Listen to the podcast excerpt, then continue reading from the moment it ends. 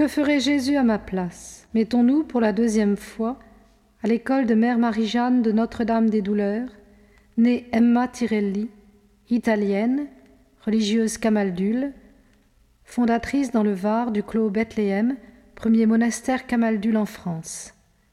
Elle est née en 1886 et morte en 1957. Imiter Jésus, reproduire Jésus, avoir la sainte passion de vivre la vie de Jésus. Oh, cette méditation a augmenté ma soif de Jésus, de son amour, mon intense besoin d'être comme l'hostie consacrée, donnant Jésus tout entier, même dans les moindres parcelles de la vie quotidienne. Combien je touche du doigt que lorsque je suis bonne, douce, patiente, pieuse, etc., c'est vous, mon Jésus, qui me prêtez tout cela et pouvez me le retirer à tout instant.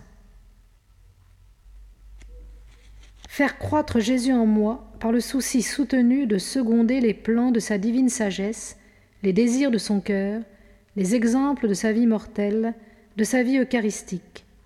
Que Jésus croisse si bien en moi que tout en moi ne rayonne, ne donne que Jésus. Le doux cœur de Jésus est notre trésor. Gardez-le soigneusement pour y puiser charité, douceur, humilité, force. Il est notre modèle, Regardez-le à chaque difficulté de la vie, petites croix qui nous paraissent insupportables, parce que nous les regardons avec les yeux de notre sensibilité, mais si nous les regardons avec le doux regard de Jésus, si compréhensif, nous ne nous troublerons pas. Oui, le regard de Jésus est plein d'une douce pitié envers les âmes qui le font souffrir. Et nous, qui avons tant besoin de sa divine miséricorde, nous prenons parfois un air menaçant envers qui a le malheur de blesser tant soit peu notre prétendue personnalité. Ô ma mère, purifiez-moi, convertissez-moi, et puis faites-moi vivre de la vie de Jésus et de la vôtre.